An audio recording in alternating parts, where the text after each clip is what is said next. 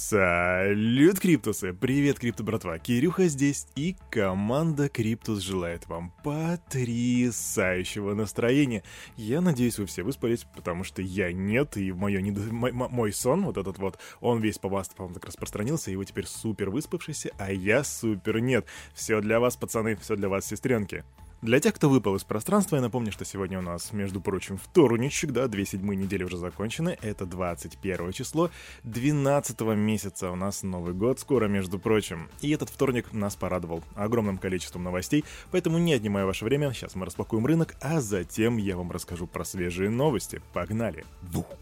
У нас традиционная рубрика «Утренняя распаковка рынка с Кирюшкой». И раз, два, три, погнали, пау! Ну, что могу сказать, а у нас тут э, зеленого очень много, Гекс плюс 30%, Авакс плюс 12,6%, кто еще? Йотекс плюс 12,3%. А вот среди красных доминаторов у нас особо никого нет. Кейк, Кейк минус 5%. Не очень круто. Шиба, кстати, подрос на 7,2%. Прикольно, прикольно. Биточек у нас приподнялся такой прям серьезно, почти что 49 тысяч, да, дерзит парень. Мастодонт наш 48 613. Эфириум вырос серьезно, теперь он выше 4 тысяч, аж на целых 13 долларов. 4013 долларов. Доминация биткочка у нас примерно, не примерно, а точно, точные цифры, ребята, 40 40,8% на рынке с капитализацией 2,252 триллиона. И индекс страха и жадности 27. Вот здесь вот вообще ни вверх, ни вниз, ни вверх, ни вниз. Уже, господи, когда же мы из этого лимба-то выберемся, ребята? Нужен рост или хотя бы падение, не знаю, хоть какие-то эмоции. Спорим, вы уже думали, что не будет новостей из Китая, а тут вам не хао, между прочим. Майнеры в Китае продолжают добывать биткоины. Типа, что в натуре? Да, несмотря на полный запрет майнинга, они на территории страны работают, и эксперты издания CNBC оценили, что около 20% хеш-рейта биткоина могут обеспечиваться нелегальными китайскими майнерами. Большинство этих нелегальных майнеров, кстати, это совсем небольшие такие маленькие фермы, которым просто не хватило бабок для того, чтобы свалить из Китая во время вот этих вот гонений на майнеров, когда их полностью запретили в Китае. И вот эти ребята, я не знаю, с чего сделаны их шары, потому что они просто ходят по лезвию бритвы. И ведь только на прошлой неделе Центральная комиссия Китая по проверке дисциплины выявила десятки предприятий в восточной провинции Чэньцзян, которые использовали государственные ресурсы для добычи 12 криптовалют. Там был биток, эфириум, лайткоин, монера и так далее. Вообще, будучи китайцем, находящимся в Китае, идти против правительства Китая — это крайне опасная игра, я думаю, на очень скоро, очень скоро у нас вообще никаких новостей по поводу майнеров из Китая не будет, их просто тупо истребят. Все, что могу сказать, это удачи и здоровья, ребята, там в Китае. Держитесь. У меня тут три новости из нашей любимой Россиюшки, и в той или иной мере каждая из них, она является апдейтом уже предыдущих новостей, о которых я вам рассказывал много раз. И вот сейчас у нас Банк России в ближайшее время планирует опубликовать доклад, в котором опишет собственное видение регулирования цифровых активов на территории страны. Об этом сообщил зампред ЦБ Владимир Чистюхин на слушаниях в Госдуме.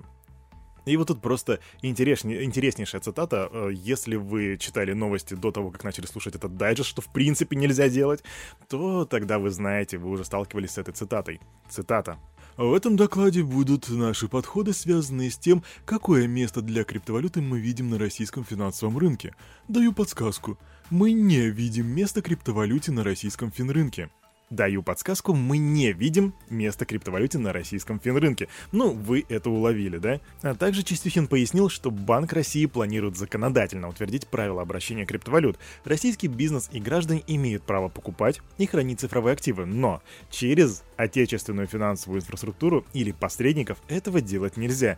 И, господи, насколько же это размытая формулировка, ребята. Благо, это пока что только доклад, и, возможно, у нас будут какие-то внесены точности, поправки или что-то в этом роде. К тому же ЦБ это все-таки у нас не истина в последней инстанции, но зная то, как у нас иногда дела делаются, уф, лучше даже не продолжать думать об этом. Но и тут сразу спешит выразить свое мнение Анатолий Аксаков. Если вы не знаете, кто это, это глава Думского комитета по финансовому рынку. И он заявляет, что жители России инвестировали в криптовалюты 5 триллионов рублей. Также депутат призвал поставить точку в вопросе регулирования криптовалют. По мнению Аксакова, властям надо определиться с позицией по цифровым активам и законодательно ее прописать. No shit, Holmes. Вот вы, крипто-братва, слышите 5 триллионов рублей. Но что значат эти цифры? Давайте я вам проведу такую параллель с нашим ВВП. В 2020 году наш ВВП составил 105 триллионов рублей, а это 5, то есть это 5%, это уже очень много.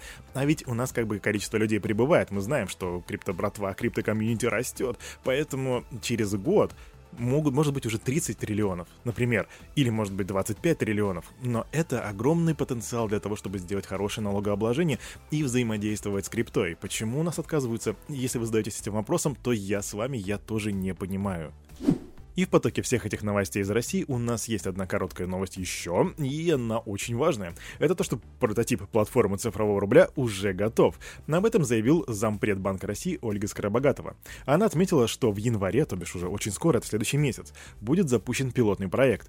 Сразу после январских праздников мы начинаем пилотирование операций первого этапа с 12 банками. Так сказала Скоробогатова. Так что, крипто-братва, что-то в нашей жизни поменяется уже в 2022 году в самом начале. Пока что мне неизвестно, какие банки будут участвовать в этом пилотированном пилотировании и так далее, но если мне станет известно, то эту информацию узнаете и вы. Stay tuned.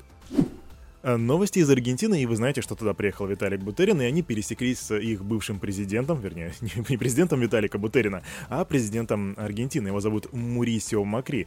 И после этой встречи он опубликовал их совместную фоточку, да, вместе с Виталиком, и написал следующие слова. А валюта эфириум — это одна из самых ценных в мире. Мы обсуждаем возможности использования криптовалют и блокчейна государствами. Это говорит бывший президент. Вообще, всплеск интереса к криптовалюте в Аргентине произошел еще в прошлом году. Э, у них там была гиперинфляция. И местные жители начали переводить все свои бабки в криптовалюту, тем самым еще больше обесценивая местную валюту. И, короче, да, у них теперь вот, видимо, будет что-то наподобие, может быть, как в Сальвадоре. Одновременно грустная и немножечко забавная новость. Есть такая провинция а, Чангмай, она находится в Таиланде, и там сгорела ферма из 72 майнеров. Она была расположена в офисном здании на третьем этаже, пожарные приехали поздно, нифига не успели потушить, фоточка, кстати, у меня есть, выглядит все это очень печально. А среди возможных причин возгорания называют либо перегрев устройства, либо проблемы с проводкой. И они уже сделали предварительную оценку ущерба, которая составила не менее 60 тысяч долларов. Но мы-то знаем, что 72 машины не будут стоить 60 штук, это получается меньше тысячи долларов на одну, а они стоят достаточно дорого. И тут сразу в голову приходит другая новость, я вам ее не рассказывал, но тем не менее это случилось. В, в Украине сгорела почта, и там была посылка, в которой был майнер, стоимость которого была 4000 долларов. Однако почта предложила возместить клиенту всего лишь 7 баксов, а знаете почему? Потому что именно эта сумма была указана в накладной на товар. Грусть печаль, ребятки. Всемирный торговый центр Дубая станет специализированной криптозоной и регулятором для цифровых активов с целью создания нового сектора в экономике Объединенных Арабских Эмиратов. Центр предоставит высокие стандарты защиты инвесторов, а также гарантирует строгое соблюдение требований и отслеживание трансграничных сделок. Так сообщается в их пресс-службе, ну вернее в пресс-службе этого торгового центра. Если вы с нами, ребятки, недавно, то вы, наверное, не слышали про такой ботнет, который называется 4Pix. Это такой воришка криптовалюты, и он работает с 2016 года, и он уже заразил сотни тысяч устройств. В 2019 году про него уже писали в СМИ, тогда сообщалось, что бот устанавливается с помощью рассылки сообщений на электронную почту, и данная компания приносила мошенникам примерно 20 тысяч долларов в месяц.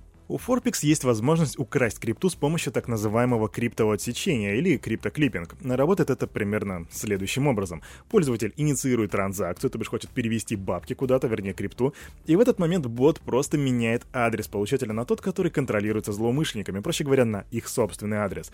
И если пользователь не перепроверяет указанный адрес, то крипта отправляется злоумышленнику. На данный момент, вернее, на момент, пока Forpex не закрылся, да, он закрывался, он поддерживал кражу более 30 криптовалют, и с апреля 2016 года он перехватил тысячу транзакций на общую сумму около 38 биточков или 130 и, и, и, и 133 эфиров. Если считать по текущему курсу, то это примерно 2,2 миллиона долларов. Суть этой новости в том, что Forpix этим летом закрылся. Якобы один из его создателей ушел из мира киберпреступности, другой вроде как решил продать этот код. И вот появляется информация, что Forpix возвращается уже в своей новой форме, которая называется Twist. Эта штука стала еще более стабильной, и теперь она может работать в нецентрализованных сетях, то бишь в одноранговых. И теперь зараженные хосты могут обмениваться информацией друг с другом, что по сути делает эту штуку очень стабильной и удароустойчивой. Короче, штука это опасная криптобратва, проверяйте адреса, когда пересылаете криптовалюту. Генеральный директор Instagram Адам Массери, или Моссери, в интервью Business Line рассказал, что компания изучает возможности использования NFT -шек в своей социальной сети. По словам Массери, в ближайшее время соцсеть начнет делать пометки на публикациях, которые предлагают пользователям приобрести коллекционные NFT-токены. Пока ничего анонсировать мы не будем, но мы активно изучаем NFT и способы сделать их более доступными для более широкой аудитории. Это отмечает глава Instagram. Также индустрию невзаимозаменяемых токенов Массери назвал интересным направлением, в котором Instagram может помочь создателям контента. Ну или помочь таки себе заработать, почему нет? Это уже поправка Кирюхи как бы, это не его слова.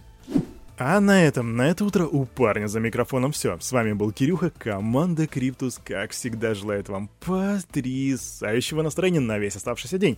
И помните, что все, что здесь было сказано, это не финансовый совет и не финансовая рекомендация. Делайте собственные research и, развивайте финансовую грамотность, прокачивайте критическое мышление и помните, всегда проверяйте адреса, на которые отсылаете крипту. Обнял, до свидули.